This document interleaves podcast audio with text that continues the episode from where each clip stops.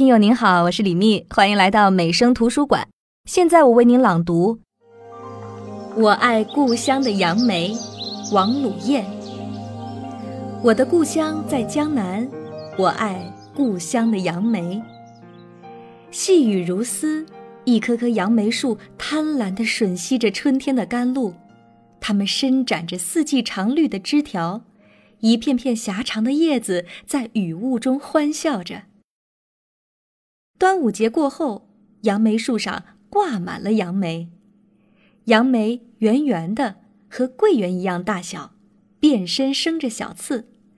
等杨梅渐渐长熟，刺也渐渐软了、平了。摘一个放进嘴里，舌尖触到杨梅那平滑的刺，使人感到细腻而且柔软。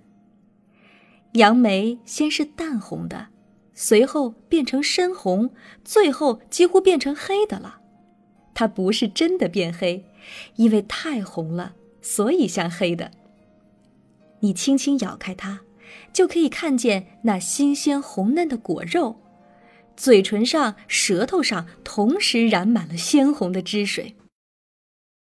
没有熟透的杨梅又酸又甜，熟透了就甜津津的，叫人越吃越爱吃。